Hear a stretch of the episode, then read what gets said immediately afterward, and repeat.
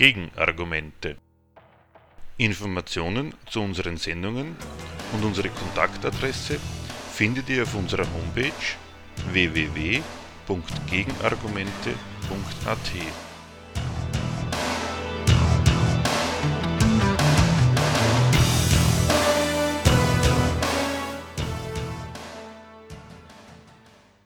Aus Anlass der gerade laufenden Fußballweltmeisterschaft in Brasilien übernehmen wir heute einen Beitrag der Gegenstandpunktredaktion von Radio X in Frankfurt zur Fußballfankultur mit dem Titel Über den sittlichen Wert und staatlichen Nutzen einer bedeutenden Fankultur.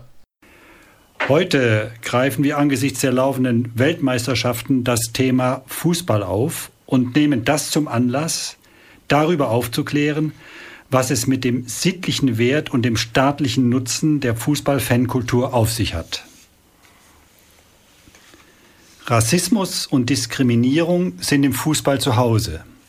In aller Öffentlichkeit schwule Sau brüllen, Menschen mit dunkler Hautfarbe Bananen hinterherwerfen, Anhänger anderer Vereine verprügeln, all das ist in modernen Fußballstadien in der Tagesordnung. Die westlichen Zivilgesellschaften sind es sich allerdings auch schuldig, heutzutage in aller Deutlichkeit dagegen vorzugehen. Die UEFA platziert an prominenter Stelle im Fernsehen Spots gegen Rassismus, No Racism, Respect, so lautet der Spot. Die Vereine werden offiziell in die Pflicht genommen, indem sie Fanbeauftragte finanzieren und mit zahllosen Fan Fanprojekten erzieherisch tätig werden. Einspruch lautet, unsere Kurve, kein Platz für Rassismus. Und wenn verbale oder tätliche Übergriffe aktenkundig werden, sind Strafen fällig, auch für die Fußballvereine selbst, die von den Fußballverbänden für die Untaten ihres Anhangs haftbar gemacht werden. Die äh, offiziellen Antirassismus-Kampagnen haben also Jahr aus, Jahr ein eine Menge zu tun. Der Gedanke, dass die unschönen Vorfälle, die niemals aussterben wollen, irgendetwas mit der ganzen Sphäre Fußball zu tun haben könnten, dieser Gedanke ist für alle Verantwortlichen in diesem Metier ziemlich abwegig. Immer wenn mal in Sachen Rassismus etwas passiert, sind sich alle in einem einig und ganz sicher, das hat mit der eigentlich guten Sache Fußball nichts zu tun. Dann waren es sogenannte Ausschreitungen, also Exzesse von einigen verrückten Gewaltbereiten oder von rechtsradikalen Trittbrettfahrern, wie es immer so schön heißt, die das eigentlich harmlose Fanwesen in Verruf bringen. Offenbar gibt es da an diesem Fantum etwas zu retten, was die demokratischen Gesellschaften an der Nationalsportart Fußball und an der dazugehörigen Fankultur schätzen, wenn sie die Fans unermüdlich zu Toleranz und gegen Rassismus zu erziehen versuchen. Bleibt die Frage, warum ausgerechnet diese Fußballfankultur dermaßen für die Übergänge in den Rassismus anfällig ist. Womöglich, das ist unsere These heute, womöglich hat es doch etwas mit der Sache selbst zu tun, die man immerzu vor ihren Übertreibungen schützen will. Also unser erster Gedanke heute, was ist ein Fußballfan? Das soll kurz beleuchtet werden. Und was ist die Vereinskultur des Fußballfans? Jeder weiß, Deutschland ist, wie übrigens andere Länder auch, eine Fußballnation. Und das heißt nicht bloß, dass in diesem Lande in tausenden eingetragenen Vereinen Land auf, Land ab gekickt wird. König Fußball hat sich auch in der Gunst des Publikums durchgesetzt. Fußball ist Zuschauersport Nummer eins. Und das bedeutet für eine Sportart in heutigen Staaten einiges. Zuschauersport Nummer eins zu sein heißt, unter der regen Beteiligung der Öffentlichkeit wird aus einem Sportspiel die zur, zu höherer Bedeutung aufgeblasene Sphäre einer Nationalsportart. Und an der ist dann alles interessant, bis hin zur kaputten Syndesmose eines Spielers. Darüber wird in einem medialen Dauerregen Tag und Nacht berichtet und in der Sphäre wird Europa und weltweit ein Bombengeschäft abgewickelt.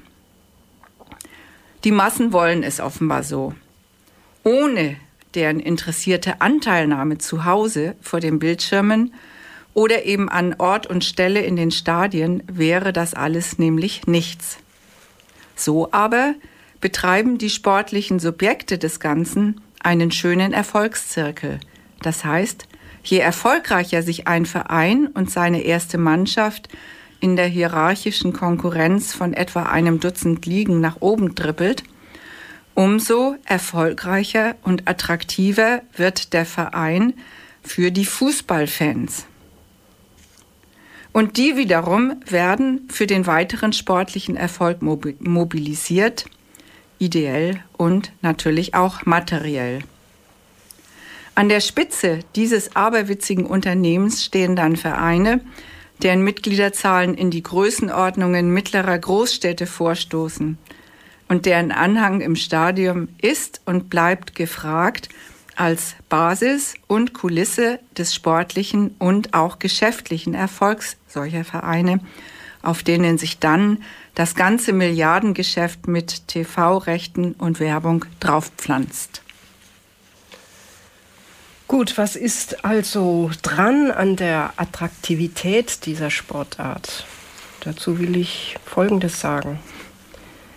Die aktiven Fußballanhänger, wenn man es mal so paradox sagen will, die ins Stadion gehen und ihre Mannschaft haben, die haben sich zu einer Art Anhänglichkeit entschlossen. Für diese Art Anhänglichkeit ist das beschauliche Vergnügen entschieden zu wenig, dem Ball und 22 Spielern 90 Minuten lang hinterherzuschauen und sich an dem mehr oder weniger ansehnlichen Kicken zu erfreuen, wenn man schon sonst nichts Besseres zu tun hat. Sie wollen unbedingt mit ihrer Mannschaft gewinnen, von der Tribüne aus oder notfalls per Handy im Livestream. Diese Begeisterung für die sportliche Auseinandersetzung um Ball und Tore ist schon eine besondere Art der Zuneigung. Nur mal die Daumen drücken für jemand, den man kennt auf dem Platz, das ist es ja nicht. Fußballfans, die etwas auf sich halten, suchen ihren Spaß ganz in der aktiven Parteilichkeit für eine Mannschaft. Mitfiebern und anfeuern für den Sieg, das bereitet ihnen Vergnügen. Als Zuschauer an einem Kampf teilhaben, in dem Kraft, Geschick, taktische Disziplin und vor allem Willenshärte gefragt sind und wo speziell diese letztere Kampfestugend Nummer eins nicht nur gefragt, sondern nach allgemeiner Überzeugung mehr als alles andere entscheidend ist. Das wollen Fußballfans in ihrer Freizeit erleben und als gar nicht stille Teilhaber mal so richtig ungebremst ausleben. Als ob es ihnen in ihrem Alltag ausgerechnet an Lebenskampf fehlen würde. Aber das ist es offenbar gerade. Durchsetzungsfähigkeit, diese abstrakte Fähigkeit aller Fähigkeiten, die ist in ihrem Alltag, also in dem Alltag der Fußballfans, nicht weniger vonnöten als auf dem Fußballplatz. Nur sind die Siege, die der Normalmensch damit zu erzielen vermag, in aller Regel nicht nur klein, sondern rar und fad und nie von der Art, dass Aufwand und Ertrag in einem erkennbar lohnenden Verhältnis stehen. Sei es am Arbeitsplatz oder sei es auf dem Arbeitsamt. Die Erwartung, die der moderne Mensch, die der modernen Menschheit auf ihren Lebensweg mitgegeben wird, dass Leistung sich auszahlt, diese Erwartung blamiert sich regelmäßig an der Tatsache, dass in Wahrheit von anderen Instanzen als vom gutwilligen Fußvolk darüber befunden wird. Ebenso wird im Sinne anderer Interessen als zum Nutzen des Normalmenschen über geforderte Leistung, verdienten Lohn und die Lebenskarriere überhaupt befunden. Konkurrenzanstrengungen werden unablässig verlangt. Der Normalmensch verlangt sie sich auch ab. Doch die Ergebnisse reichen an das Erfolgsversprechen, an das man glaubt und unverwüstlich glauben soll, nie wirklich heran. Doch was nicht ist, lässt sich immerhin herbeierfinden. Dafür hat der Mensch ja seine Freizeit und dort die Freiheit, wenigstens in seiner tätigen Fantasie und wenigstens im Prinzip die Rechnung zwischen Aufwand und Ertrag aufgehen zu lassen und den gerechten Lohn für bewiesene Willensstärke einzukassieren. Eine Rechnung, die im bürgerlichen Leben notorisch offen und damit tatsächlich ein bloßes Ideal bleibt. Dafür braucht man sich heutzutage noch nicht einmal selber groß was auszudenken. Angebote für den doofen Genuss in der Sphäre des belanglosen Konkurrenzerfolge einzusammeln, gibt es mehr als genug. Der Fußballfan findet sich bedient durch einen echten Mannschaftskampf, den er selbst, den er selbst nicht austrägt, an dessen Austragung er aber Anteil nimmt, als ginge es um ihn, um seinen Willenseinsatz, sein Durchhaltevermögen und als Lohn dafür um seinen Sieg. Jenseits der unbefriedigenden Härten des Alltags wirkt da die Chance auf einen Einsatz, der sich in einem eindeutigen Sieg auszahlt. Und das in einer Sphäre jenseits der Benimmregeln, die das reale bürgerliche Leben normiert. Die Benimmregeln legen den anständigen Menschen darauf fest, Konkurrenzniederlagen auch dann wegzustecken, wenn er sie für furchtbar ungerecht hält. Der anständige Mensch soll auch die Erbitterung herunterschlucken, mit der bürgerlichen Persönlichkeiten ihre Enttäuschung zu quittieren pflegen, um anschließend im Sinne derselben Täuschungen weiterzumachen. Im Fanatismus der Parteinahme für eine Kickermannschaft wird der Kampf um gerechten Erfolg delegiert, um in der Vorstellung auf dem Weg, Wege lebhaften Mit Fieberns ungehemmt geführt zu werden, durch Niederlagen und Siege hindurch. So funktioniert hier Konkurrenz als Freizeitvergnügen. Und äh, richtig genießen wollen Fußballanhänger diese ihre große Leidenschaft für den richtigen Kampfgeist natürlich nicht allein im stillen Kämmerlein, sondern möglichst mit Gleichgesinnten. Also als Mitglied einer verschworenen Gemeinschaft, die wie Pech und Schwefel zusammenhält. Den Verein dafür müssen Sie nicht lange suchen. Üblicherweise werden Sie in dem Vereinsheim fündig, das sich in Ihrem heimatlichen Umfeld befindet. Und das kommt auch einem anderen Bedürfnis des Normalsterblichen sehr entgegen. Auf Schalke, in der Hafenstraße oder am Millantor finden lokalpatriotisch gesinnte Menschen den lebendigen Stoff vor, an dem sich ihr Vergnügen am Ausleben eines sportlichen Kampfs trifft mit der Liebe zur Heimat. Diese Heimatliebe, diese edle bürgerliche Tugend, die praktizieren sie. Sie nehmen den heimatlichen Ort inklusive seiner darin ansässigen Menschen insgesamt als urwüchsige Gemeinschaft aller Einheimischen, sodass das Stadtviertel, die Stadt oder die Region, in die es einen mehr oder weniger zufällig hineinverschlagen hat, als meine Stadt, mein Gelsenkirchen, mein Frankfurt oder mein St. Pauli moralisch hochgehalten wird. Lokalpatrioten machen aus ihrem gewohnten Lebens- und Arbeitsumfeld, in dem ihr Dasein in der Regel befangen ist, eine wichtige Identität ihrer Persönlichkeit.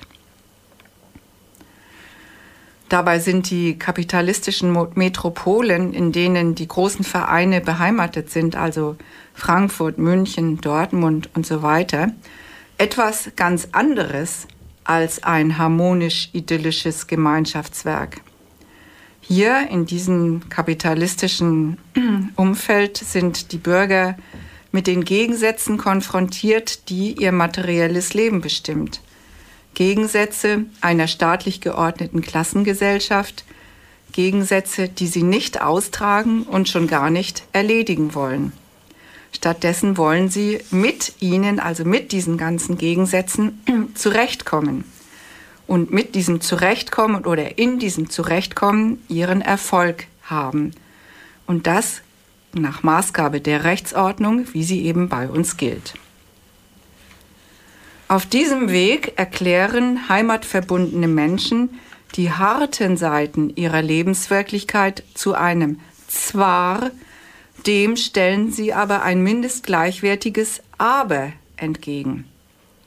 Und das hat die Vorstellung zum Inhalt, dass das alles ihre eigene heimatliche Ordnung ist.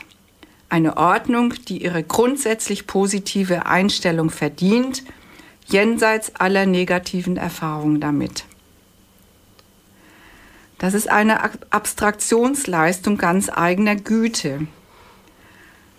Und diese Abstraktionsleistung, mit der lokalpatriotische Bürger in der Konkurrenzgesellschaft ihre Heimat sehen, sucht sich Anhaltspunkte und Material und Gelegenheiten, sodass Menschen, die äh, eine Neigung zum Fußball haben, dahingegen bei ihrem Verein fündig werden und sie nehmen dessen fix und fertig vorliegendes Angebot wahr, eben diese Heimatverbundenheit auszuleben.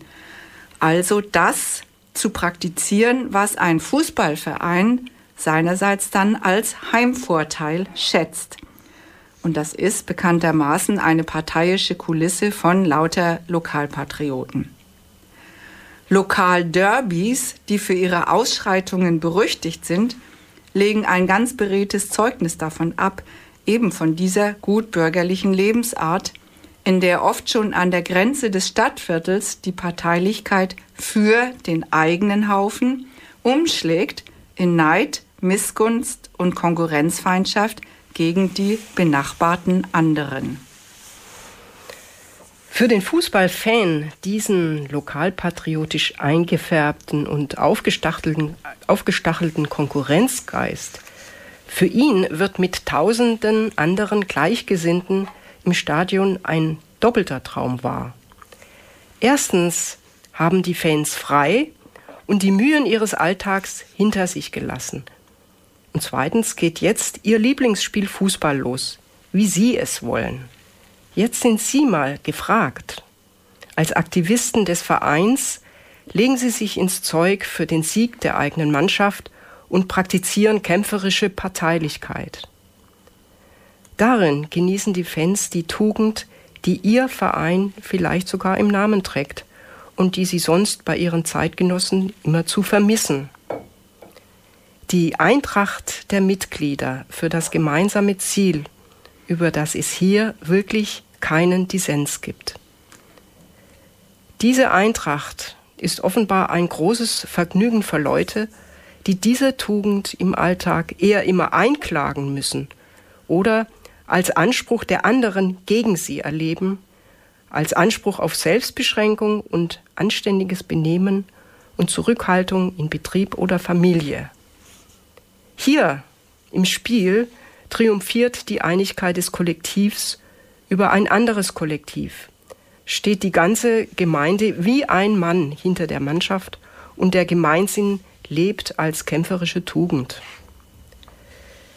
Der einzige Inhalt und Zweck dieser kämpferischen Tugend bleibt zwar der erbärmliche parteiliche Fanatismus für uns, aber der wächst sich beim wahren Vereinsanhänger zum vielleicht wichtigsten Teil seiner Lebenspraxis und Persönlichkeit aus so dass am Ende der Spielplan der eigenen Mannschaft über Glück und Unglück mehr entscheidet als der Schichtplan am Arbeitsplatz. Fans richten sich Altäre mit ihren Spielern ein, kleiden sich mit Schals und Trikot, gehen vielleicht in den Farben ihres Vereins zu Bett und sie geben damit zu erkennen, dass sie als Individuum vollkommen in der Parteilichkeit für den Verein verschwinden, also aufgehen wollen. Verschwinden und aufgehen wollen für den Verein, der, der nun ganz der ihre ist. Was im Militär mit Uniform und Zapfenstreich erzwungen wird, was in der Religion das Ritual der Gläubigen ist, das treiben moderne Fans mit ihrem nicht unerheblichen zeitlichen und materiellen Aufwand als Freizeitvergnügen. Sie inszenieren sich als Mitglieder eines Kollektivs, von dem sie sich ihr Verhalten und Aussehen, ihren Lebensrhythmus und ihre Gesinnung dermaßen vorgeben lassen, bis sie sich selbst als eine Art eigener Menschenschlag begreifen, der sich von allen anderen ganz grundsätzlich unterscheidet. Etwa so, bin kein Mensch und bin kein Tier, bin ein Fan von Schalke 04. Ja, die andere Seite dieses genussvollen Zusammenschlusses mit einer Art frei gewählter Schicksalsgemeinschaft ist die Anspruchshaltung, mit der Vereinsanhänger für ihre Borussia oder Eintracht, Eintracht bedingungslosen Respekt und Anerkennung verlangen. Mit der Gewissheit, in ihrem Verein eine unwiderstehliche Gemeinschaft im Rücken zu haben, legen sie ein eher angsteinflößendes Selbstbewusstsein an den Tag, dem spätestens die nächste Mannschaft und deren Anhang massiv in die Quere kommen. Das offensive Auftreten von Fans vor, während und nach dem Spiel lebt erkennbar von deren angemaßtem Rechtsanspruch auf Sieg, den ihnen, den ihnen ihr gemeinsames Wir verleiht. Die Fans reklamieren allen Ernstes in der sportlichen Auseinandersetzung ein klares Recht auf Erfolg, das durch die Anwesenheit der anderen Mannschaft etwas verkompliziert wird. Hier entscheidet sich weit mehr als ein paar verschossene oder getroffene Tore. Siege geraten zum Triumph über die anderen, werden zelebriert als Beweis der Überlegenheit des eigenen Haufens und die Spieler werden als Helden geehrt, denen die Fans in der Siegeslaune großmütig ihre Millionengehälter gönnen. Niederlagen sind dementsprechend tief gefühlte Blamagen, die man nicht auf sich und dem Verein sitzen lassen kann. Weshalb die Gewaltfrage im Fußball dauernd auf dem Tisch ist, das Recht selbst in die Hand genommen wird und die Konkurrenz auf dem Rasen inner und außerhalb der Stadien mit handgreiflichen Mitteln fortgesetzt wird. Gerade in schweren Zeiten von Niederlagen und Abstiegsgefahr bewährt sich eine große Tugend des wahren Fans. Mit seiner Treue gegenüber dem Verein wähnt er sich unverzichtbar für den unerschütterlichen Zusammenhalt und damit den sportlichen Erfolg. Er amtiert als ideeller Sittenwächter und fahndet im Kollektiv nach Schuldigen für den Misserfolg. Der Wechsel von Vereinssöldnern, die mal wieder nur ihre Karriere und ihren Marktwert im Auge haben, grenzt an Vaterlandsverrat. Spieler haben vor dem Anhang auf den Tribünen eine moralische Bringschuld und geraten in den Verdacht, nicht alles gegeben und deshalb das Geld nicht verdient zu haben, das sie verdienen. Der Ruf nach einer besseren Führung des Vereins wird laut. Ja, man, wenn man sich das alles so vor Augen führt und einmal nicht parteilich, sondern ein bisschen von außen betrachtet, könnte man meinen, das ist alles ein absurdes und lächerliches Theater. Aber, das weiß ja auch jeder, lächerlich macht sich mit dieser Tugendpraxis keine einzige Fangemeinschaft. Neben dem Lohn des Sieges, falls er denn errungen wird, finden die Anhänger nämlich vollkommen öffentliche Anerkennung, und zwar genau die Anerkennung, die sie suchen. Noch im Stadium zum Spielende hin erhalten sie, eben die Fußballfans, den Beifall der Spieler. Und diese Spieler sind darauf getrimmt, als Elite von oben her dem Fußvolk dessen ideellen Zusammenschluss mit der Mannschaft demonstrativ zu bestätigen. Ihr Verein selbst, heute oft genug eine moderne Aktiengesellschaft, Ihr Verein selbst stiftet den Stoff, der seine, seinen Anhängern wichtig ist. Er lässt nämlich für den Personenkult um die Spieler die jeweils angesagten Devotionalien, also Fanartikel aller Art, produzieren und macht natürlich mit deren Verkauf unter den Fans ein Bombengeschäft. Damit nimmt der Verein nicht nur das Geld seiner Mitglieder als bleibende materielle Grundlage seines Erfolgs in Beschlag, sondern er setzt damit das in die Welt, was manche Idealisten des Sports gelegentlich als Kommerzialisierung dieses Sports bedauern. Dabei wächst mit dieser milliardenschweren Sphäre, die die großen potenten Vereine im Zusammenwirken mit Verbänden, Sponsoren und Ausrüstern schaffen, genau das passende marktwirtschaftliche Angebot heran. Es bedient das moralische Bedürfnis der Fans und macht es erst zur bedeutenden gesellschaftlich anerkannten Fankultur Fußball. Das ist der nach allen Regeln des großen Geschäfts gefütterte und aufgeblasene Kult um Verein, Spieler und Mitglieder. Dieser Kult fällt dann nach dem Dafürhalten von den etwas gebildeteren Schichten in der Bevölkerung, dieser Kult fällt dann in seiner Rohheit ziemlich proletenmäßig aus, wie diese gebildeten Leute das dann naserümpfend feststellten. Aber an den politökonomischen Status einer Klasse, die für Lohn arbeiten muss, an daran denkt bei dem Ausdruck proletenmäßig allerdings niemand mehr. Diese Volksmassen, die den Kult begeistert mitmachen, tun es ja auch nicht. Sie haben ihre proletarische Identität in der Abstraktion ihrer gemeinsamen materiellen Lage, in der Abstraktion von ihrer gemeinsamen materiellen Lage gefunden, nämlich in der Teilhabe an einem ideellen Triumph, in dem ihnen wildfremde Tribünennachbarn erfolgshungrige Vereinsmanager und Spielermillionäre allemal viel näher sind als etwa ihre Arbeitskollegen. Zumal, wenn diese Arbeitskollegen dem falschen Fußballverein angehören. Jetzt geht es weiter im Text. Wir sagen noch einiges über die Fußballfans, wie die so beieinander sind. Die Fußballfans, die sind ja wirklich gut. Wenn Sie schon mal frei haben und jenseits der Pflichten des Alltags ein Interesse ins Auge fassen, dann fällt Ihnen nichts Besseres ein, als eine Gemeinsamkeit zu praktizieren, in der schon wieder die einschlägigen Verhaltensvorschriften den Takt bestimmen.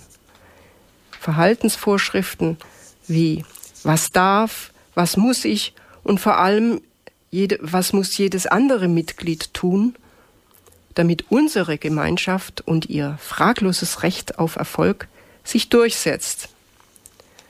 Sie ersinnen eine freiwillige Unterordnung unter ein Kollektiv, das ihnen einen ganzen Katalog von Ritualen, Pflichten und Schuldigkeiten der Mitglieder untereinander vorgibt, zu dem sie sich begeistert und demonstrativ als ihrem Schicksal bekennen. So stilisieren die Fußballfans ihre Anhänglichkeit an eine Mannschaft glatt zu einer Art auserwählter Gemeinschaft, einem einzigen, einzig wahren Kollektiv, dem sie in der kämpferischen Auseinandersetzung dienen wollen und müssen. Da, im Kampf gegen andere, wird die eigene Gemeinschaft nämlich überhaupt erst so richtig fühlbar. Und das macht für Fans dann auch den Reiz am Spiel um Tore aus. Sie nehmen es als Selbstbehauptung der eigenen Schicksalsgemeinschaft, deren Ehre sie sich zum ganz persönlichen Anliegen machen. Jubel oder Niedergeschlagenheit des Menschen ist dann komplett die abhängige Variable davon, wie die eigene Gemeinschaft in der Konkurrenz gegen die anderen dasteht. Mit äh, dieser schönen Freizeitbeschäftigung freier Menschen ist die Einstellung fix und fertig, welche notorisch die unschönen Praktiken hervorbringt, die unter Umständen von offizieller Seite als Rassismus gegeißelt werden. Fans sind eben der festen Überzeugung, einem ehrenwerten Kollektiv anzugehören, das die moralische Gesinnung all seiner Mitglieder eint und von daher alle anderen prinzipiell ausgrenzt.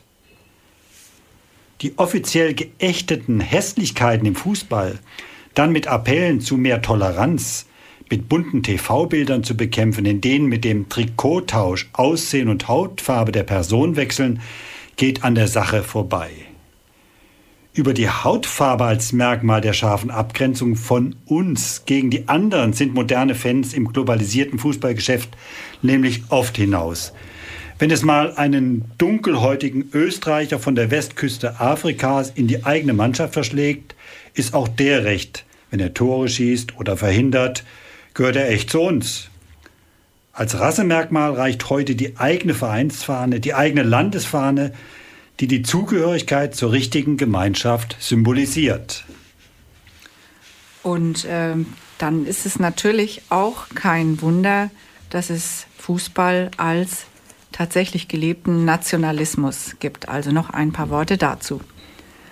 Dass auf diese Weise, die der Bernd jetzt gerade geschildert hat, ein Wir, ein Gemeinschaftsgefühl Konturen annimmt, das wie ein Volk alle Merkmale einer Sittengemeinschaft trägt, dass sich der Fußballfan also zu seinem Verein wie der Staatsbürger aus patriotischem Anlass zu seinem Vaterland verhält, das muss so direkt von den Fans niemand wissen.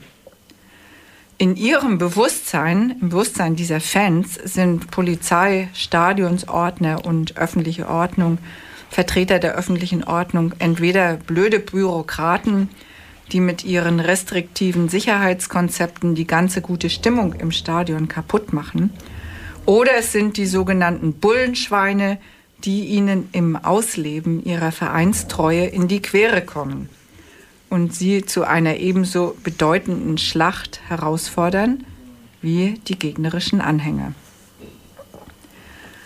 Fernbetreuer, Sozialarbeiter und Medien, die sich um zivilisierte Fans bemühen und die deren Rassismus bekämpfen, diese Leute wissen schon, was Staat und Gesellschaft an dem allwöchentlichen Fußballzirkus haben.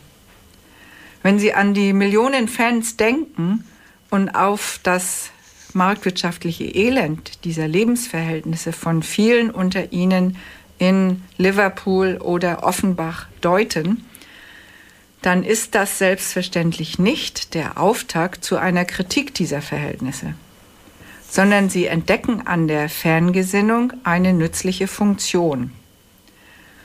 Immerhin hätten die Menschen in ihrem Verein eine Identität, wenn sie schon sonst nichts haben. Und diese Identität sei doch positiv, weil die entsprechenden Leute ihre Armut angeblich besser aushalten, wenn sie in der Anhänglichkeit an Idole und Vereine einen Lebensinhalt gefunden haben. Einen Lebensinhalt, von dem sie zwar nicht leben können, der aber dem sozialen Frieden in unseren Gesellschaften dient. Dabei haben solche kritischen Menschen durchaus ein Bewusstsein von dem Zusammenhang zwischen der Begeisterung für solche Spektakel, gesellschaftlicher Armut und bürgerlicher Fügsamkeit. Bei anderen Gemeinwesen versteht sich. Zum Beispiel bei den alten Römern, wo man weiß, dass die Cäsaren Brot und Spiele als Mittel der Volksbefriedung eingesetzt haben. Da sprechen solche Veranstaltungen eher gegen die politischen Herren. Früher in der Antike und heute natürlich auch bei tendenziell undemokratischen Herrschern, die, wie man dann äh, hört, die es angeblich nötig haben, sich der Loyal Loyalität ihrer Massen auf diese etwas schäbige Art zu vergewissern. Die moderne Staatsgewalt selbst sorgt auf ihre Weise dafür, dass das Volksvergnügen Nummer eins in diesem Sinn voll in Ordnung geht. Stadien werden nach staatlichen Richtlinien zu Hochsicherheitstrakten ausgebaut. Einmal die Woche finden in zig Städten, findet in zig Städten ein generalstabsmäßig geplanter Aufmarsch der Polizei statt. Und wofür? Damit das öffentliche Leben halbwegs unbeschadet davon kommt, wenn Innenstädte im Griff der Fußballfans sind. Was die Staatsgewalt in anderen Fällen, zum Beispiel bei politischen Demonstrationen oder ähnlichem, als nicht zu duldende Störung der öffentlichen Ordnung unter Umständen als Angriff auf ihr Gewaltmonopol bewertet und dementsprechend verbietet und unterbietet, oder unterbindet natürlich, das genehmigt die Staatsgewalt ausdrücklich als Teil ihres inneren Lebens und trägt mit erheblichem polizeilichem und zivilem Aufwand zum Gelingen der Angelegenheit bei. Und nicht nur das. Die Sache Fußball ist mit 34 Spieltagen, zahlreichen Pokalrunden, Champions und Europa League noch nicht ausgestanden. Die Staaten selbst leisten sich den sonderbaren Scherz, neben ihren politökonomischen Affären auch noch als Fußballmannschaften gegeneinander anzutreten, wo es weder Macht noch Geld zu gewinnen gibt. Ganz im Unterschied zu den privaten Vereinen, deren Daseinszweck in der sportlichen Konkurrenz und dem damit verbundenen Geschäft besteht, ist Fußball bei den politischen Herrschaften tatsächlich Nebensache. Der unbefangene Spaß an Spiel und Sport kehrt deshalb aber nicht zurück. Im Gegenteil. Die Staaten nehmen die einschlägigen Turniere bitter ernst und lassen auch mal Milliarden für die besondere Ehre springen, diese Fußballturniere ausrichten zu dürfen. Oder auch andere Turniere, Olympia und so weiter. Die Staaten präsentieren sich als Sportnationen, weil sie mit der Leistungsfähigkeit ihres Volkes bzw. dessen sportlicher Elite Eindruck machen wollen. Die staatliche Angeberei mit der Ehre des Erfolgs bei Europa- oder Weltmeisterschaften ist in erster Linie auf ihr eigenes Volk gemünzt und in zweiter Linie auf die vielen fremden Völker in der Welt. Das ideologische Angebot, die eigene Nation unter diesem höheren Gesichtspunkt ihrer sportlichen Tüchtigkeit zu würdigen, hat bei allen Fußballvölkern leider grandios eingeschlagen. Untereinander pflegen sie das, wie es heißt, völkerverbindende Element ihrer Sportart, indem sie sich wechselseitig missgünstig bis herablassend je nach internationalem Tabellenplatz ihrer Nation beurteilen. Nach innen nimmt zu den Zeiten der großen internationalen Meisterschaften die Anteilnahme des Volkes am Schicksal der eigenen Mannschaft Formen an, als habe sich die Reihenfolge von Haupt- und Nebensache eines modernen kapitalistischen Staates umgedreht. Eifersüchtig wachen die Öffentlichkeit und das von ihr bediente Volk Tag und Nacht darüber, dass alles Richtige dafür getan wird, dass wir gewinnen, uns der Sieg nicht gestohlen wird, den wir eigentlich verdienen. Die wirklichen oder angemaßten Fußballexperten der Nation wissen dann schon genau, welcher internationale Tabellenplatz uns gebührt. Die Mannschaft und ihr Trainerstab werden an diesem Anspruchsniveau gemessen.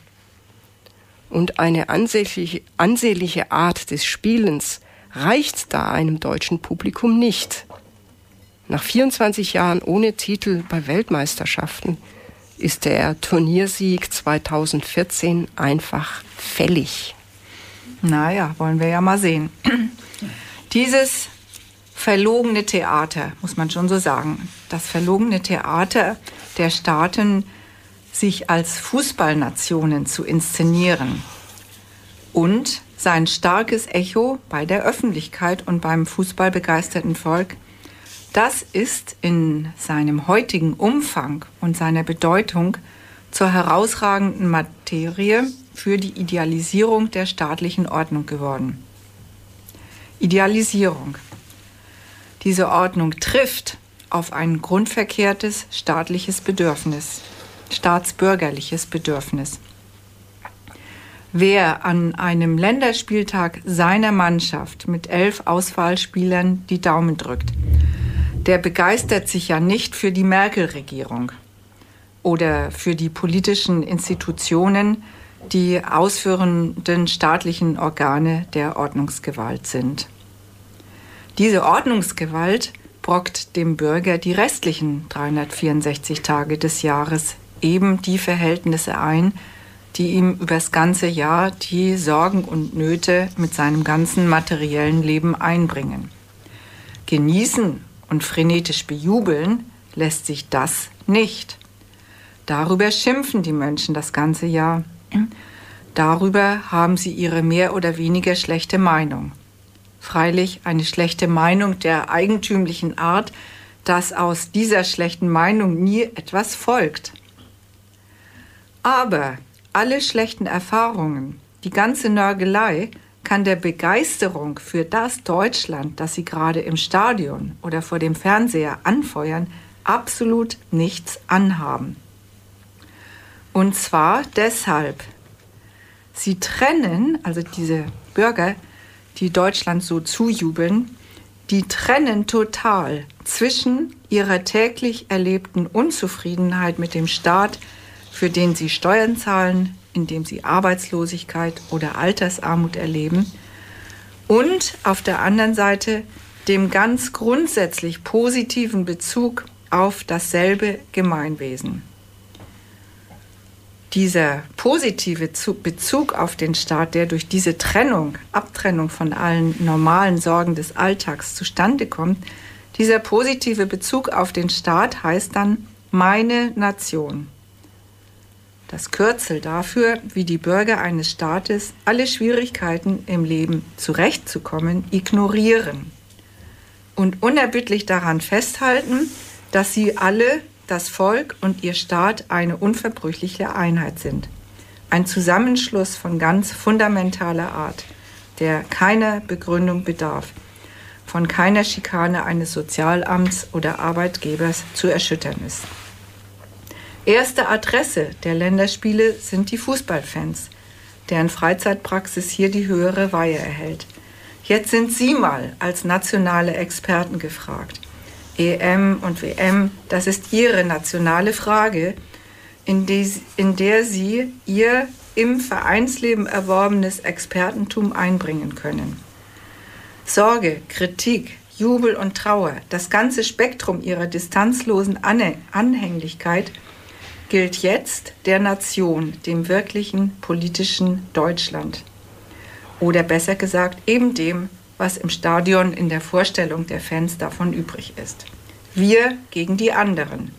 Im Kampf um den Sieg und dieses Wir ist das wichtigste Kollektiv, die gültige Klammer von uns allen, die eigene Nation. Umgekehrt sind die Auftritte der Nationalmannschaft spätestens wenn es um internationale Titel geht, auch ein Angebot für das ganze Volk. Das Angebot muss man selbst als Deutscher, also als Angehöriger einer anspruchsvollen Fußballnation, nicht unbedingt annehmen. Die Abstraktion, das Absehen von den wirklichen Zwecken und harten Gegensätzen im staatlichen Leben, mit der die Bürger ein inniges Verhältnis zu ihrer Nation als ehrenwertem sittlichen Kollektiv gewinnen, geht auch mit Kunst, Sprache, Kultur deutschen Ursprungs oder wie auch immer. Aber eins muss man der Nationalsportart Fußball und der Fankultur darum drumherum lassen. Sie hat gewaltigen Erfolg. Zahllose, stinknormale Staatsbürger, auch solche, die ihre Anhänglichkeit zur Nation sonst als gebildete Attitüde pflegen, werden als Deutsche Fußballfans und erleben im Spiel der Nationalmannschaft das höchste der Gefühle. Dementsprechend sieht das dann aus. Die findige nationale Geschäftswelt, wir haben vorhin schon mal darauf hingewiesen, weiß, was für ein Volk sie da vor sich hat und legt punktgenau die dafür passenden Waren auf Lager, so dass jedermann sein ganz persönliches Bekenntnis zu seiner Nation als uniformen Fimmel der Persönlichkeit ausleben kann. Schminke, Perücken, Fahnen am Balkon, im Schrebergarten, am Auto oder Autorückspiegel mit Schwarz-Rot-Gelb. Gold. Ja, Schwarz-Rot-Gold, genau.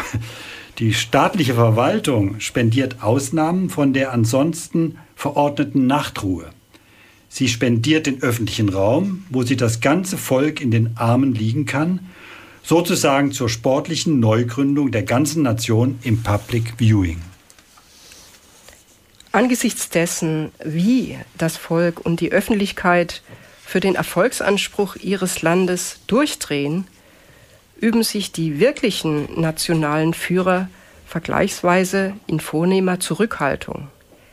Die wissen in der nüchternen Kalkulation der staatlichen Zwecke schon noch, wo sich Wohl und Wehe ihres Staates wirklich entscheiden. Und Politikern wie der deutschen Kanzlerin wird eine, in einem Fußballturnier das Wort von der Ehre der Nation eher nicht entfahren. Wenn es zur aktuellen politischen Lage passt, machen sie, also die Politiker, allerdings sehr deutlich, wofür Sport im Allgemeinen und Fußball im Speziellen auch taugen, wenn ihn die Staaten zu ihrer Sache gemacht haben. Sie bauen den Sport in ihre wirklichen politischen Affären als Gegenstand ihrer Diplomatie ein.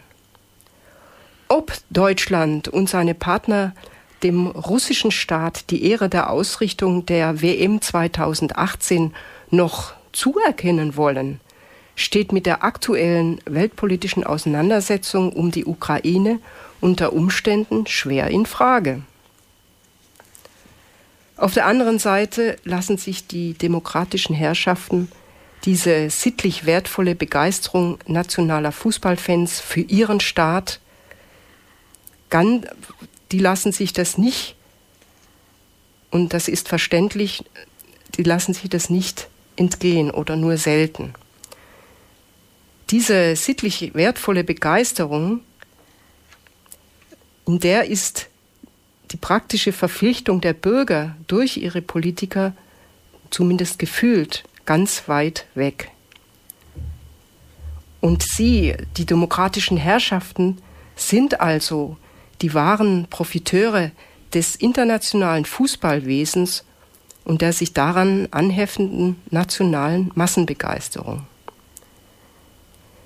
Den Fehler der Fußballfans sich an der trostreichen, ideellen Teilhabe an einem kollektiven Unternehmen zu berauschen, das machen die Politiker demonstrativ mit. Auf der Tribüne machen sie sich als Fußballfans mit ihrem Volk gemein und leben so die Lüge vor, dass die Einheit von Bürger und Politiker in der privaten Begeisterung für die gleiche Sache, die Leidenschaft für den Fußball, zweifelsfrei bewiesen wäre. Sobald die Spiele vorüber sind, machen die Politiker von der Solidarität des Volkes dann wieder auf ihre Art Gebrauch. Sie spannen ihre Bürger materiell für das Staatsprogramm ein, sie verlangen Gehorsam gegenüber der inneren Rechtsordnung und die allzeit bereite Gesinnung, für die Rechte der Nation gegenüber dem Rest der Welt praktisch einzustehen. Gut, also ein kleines Fazit aus unseren bisherigen Überlegungen. Ähm, es ist also kein Wunder, denken wir, dass mit Blick auf den massenhaften Genuss am weltweit verbreiteten Nationalsport eindringlich vor dem Übergang zu einem handfesten Rassismus gewarnt werden muss. Denn das ist, denke ich, aus unserer heutigen Sendung herausgekommen. Der Übergang zum Rassismus liegt tatsächlich total nahe. Er wird nicht bloß herausgefordert, sondern im Fußballfanwesen regelrecht kultiviert und von der Öffentlichkeit genauso. Kultiviert wird der Wahn nämlich, als Angehöriger einer wertvollen und einzigartigen Nation zu einem ganz ausgezeichneten Menschenschlag zu gehören. Unter Beweis gestellt wird das auf dem Feld der sportlichen Ehre, eine Ehre, die jedermanns patriotisches Gefühlsleben in Anspruch nimmt. Dass die Zugehörigkeit zu einer Nation im Alltag kein Zuckerschlecken ist, kann da den Standpunkt nur befeuern, ein ganz persönliches Anrecht darauf zu haben, dass diese Nation dann im Sport auch jetzt etwas ganz Großartiges darstellt.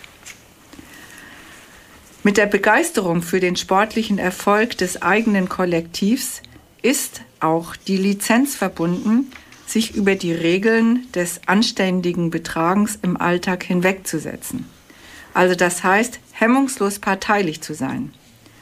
Und Institutionen wie das öffentlich-rechtliche Fernsehen pflegen nicht bloß den Personenkult um die nationale Reprä nationalen Repräsentanten, sondern, das kann man jetzt zur Genüge und äh, zum eigenen Widerwillen beobachten, sondern setzen Gefühlsausbrüche Ausbrüche des Publikums von der ekelhaftesten Art wohlwollend ins Bild und damit moralisch ins Recht.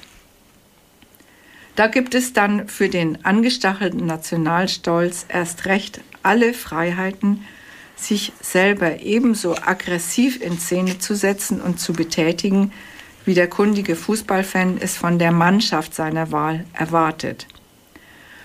Und dafür darf er sich seine Kampfplätze suchen.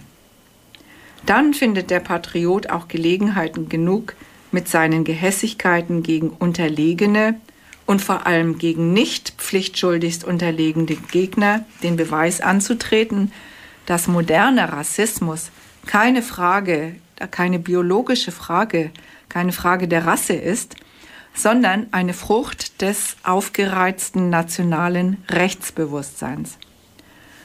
Vom Gebrauch dieser Geisteshaltung haben freilich exaltierte Fans und die wirklichen Herren und Großen in der Nation etwas unterschiedliche Vorstellungen.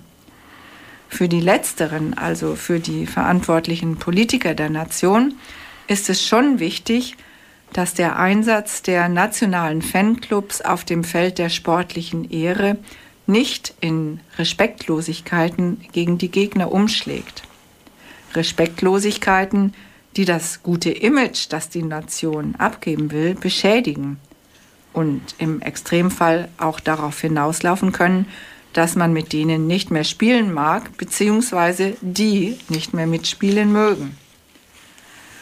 So kommen die Verantwortlichen in Politik und Öffentlichkeit nicht um einen gewissen Widerspruch herum.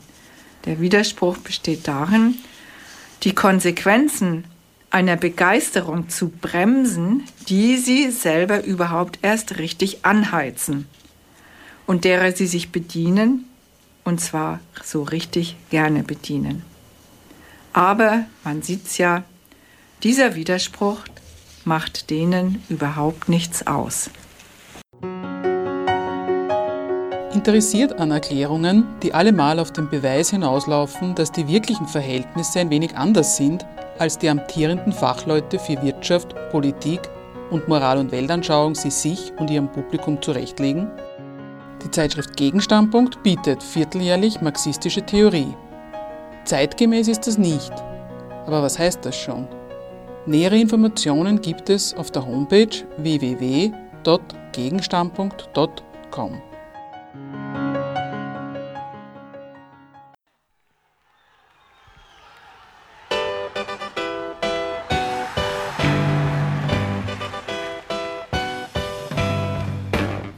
Diskussionsbeiträge und Kritik zu unserer Sendung verweisen wir wie immer auf unsere Homepage www.gegenargumente.at.